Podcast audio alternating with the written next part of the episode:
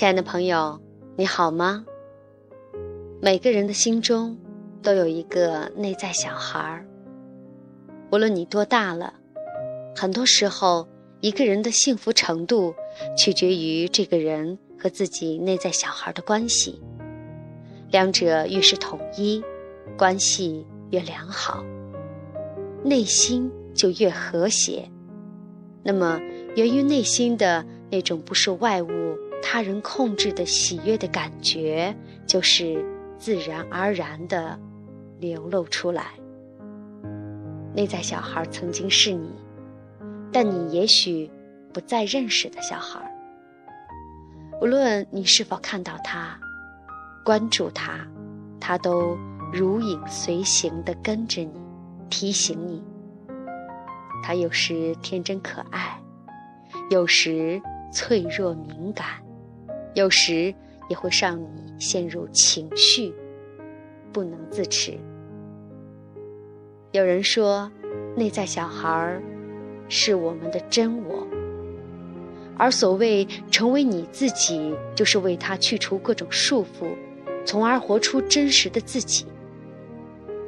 也有人说，内在小孩就是我们内心那个受伤后没有长大的一部分，需要我们的关爱和支持，才能真正长大。无论用什么理论解释，用何种语言表达，这个小孩都是真实存在我们心里，不离不弃的等待着我们。去发现他，而不是忽视他；去关照他，而不是遗弃他。有一位老禅师，身边有一童子作伴。童子一点都不懂寺院的礼仪规矩。有一天，来了一个行脚僧，他见童子无学，就教导他各种礼仪。入夜后。童子看见老禅师从外面回来，就上前去礼貌地嘘寒问暖。老禅师心里讶异，就问童子：“是谁教他这些的？”童子说：“是那位行脚高僧。”老禅师于是将行脚僧叫来，问说：“阁下，这个行脚僧到底是什么心行？”这童子在我身边两三年了，可怜而不失赤子之心，是谁要你教坏他的？你快快整装，给我离开！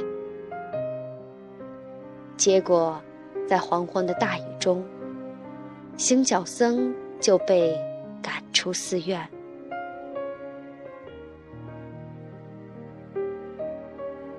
有人说，我爱少女。因为少女的故事最短。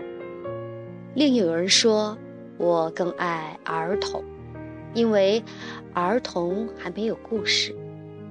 童年令人怀念，因为无忧无虑。为什么无忧无虑？因为还没有故事。善道禅师说过，小孩出生时没有任何见解。那个时候，他哪里懂得什么经、什么教？但是长大之后，他就学会了种种知解，知道这个该怎样，那个应如何，却不明了这全是无端的烦恼。所以，学道的人会赞叹婴儿没有分别取舍之心。因为有了故事，就变得世故起来。而所谓恢复童心、重拾赤子之心，并不是要摒弃一切知识和经验，变得无知幼稚，而是能像儿童一样，无分别取舍之心。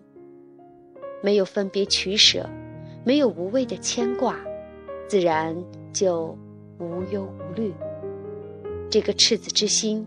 其实也就是你的本心，而你心中的小孩，也就是你的真我。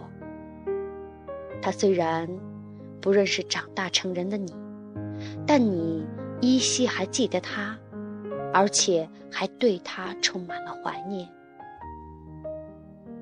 小说家陀思妥耶夫斯基说：“和小孩在一起可以拯救你的灵魂。多花点时间和你心中的小孩在一起，你就可以找回你的真我，拯救你的灵魂。而你是否曾尝试着回忆你的童年，那个年幼的自己？你是否意识到那个小小的你？”从未消失，一直住在你内心深处。无论你面对怎样的人、事、环境，他总是形影不离，跟随你。无论你是否觉察到，他总是借由情境，大声给你朗读过去的种种。有时，天真可爱。帮你回忆童年的美梦和创意，有时脆弱敏感，收藏着你不愿回首的往事；有时又莫名失控，影响你生活的步调和人际互动。你是否知道，你的一颦一笑、一怒一乐、一悲一喜，都有他的参与？甚至都是他在操控。即使你知道，有时是他在接管你，而你是否又知道需要和他对话，帮助他成长他我们内在小孩住在我们心里，控制我们的情绪，影响我们的生活。有时他让我们夫妻疏离，有时他让我们亲子反目，有时他让我们远离真实的自己，有时他又让我们逃避现实，而我们对他几乎一无所知，甚至不知他的存在。你是否愿意再任由他摆布呢？是否想不妨正视他，安抚他，进而让我们的心灵如蝶般飞舞，生命如花般绽放？在每个人最初的成长过程中，我们内在的情感需求。多多少少都受过伤害，无法随着年龄增长而长大。童年每个伤害、每个拒绝、每次指责的信息都会储存起来，阻塞着你内心的能量，无法展现出活力。当你对某个人、某件事、某种场景产生强烈的情绪反应。是因为触碰到内在小孩受伤的敏感按钮，潜意识自动连接这复杂的深层结构，而不是成年的你发生了问题。我们与生俱来的深深的恐惧与不安，关系中充满着控制和依赖的欲望，都同在，都同与内在小孩有关。当年幼的我们得不到期望的爱或者回报时，深深的伤痛和孤单就被隐藏在内心深处。内在的小孩让我们看到的是，无论过去发生或现在发生了什么，你是如何看待以及对待自己的。你和自己的关系是亲近的、充满创意的和能量的。还是疏离的，感到倦怠和无意义的。重新试着以孩童的眼光看待成人世界，你将带着更加清醒、敏锐和真切的感受投入生活。所以，看顾自己内在小孩，让他知道。成年的你会永远守在他身边，帮他洗净被抛弃、被忽视、被虐待、被误解、受责备的苦痛。告诉他，虽然身边所有的人都可能会弃他而去，而你永远不会离开他。由于我们内在的小孩，可能是在不同的年龄被遗弃，找到自己内在小孩的方式也是不一样的。但有一点，爱护自己是我们能给予内在小孩的最好的看护，因为自我痛惜和自我照顾是对自己负责任的心态。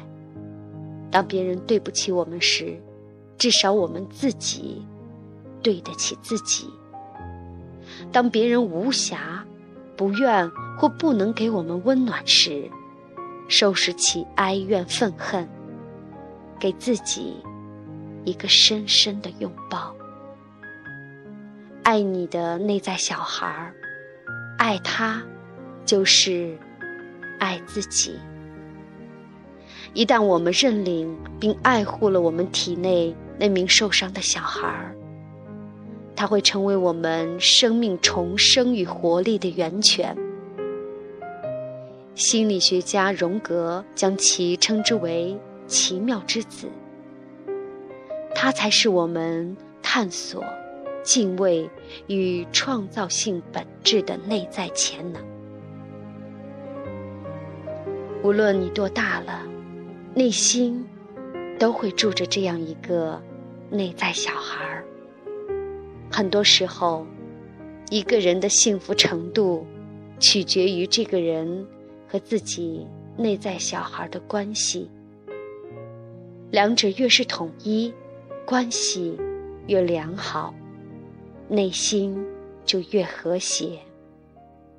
那么，源于内心的那种不受外物、他人控制的喜悦的感觉，就是自然而然的流露出来。今天，你要给自己的内在小孩儿什么样的惊喜呢？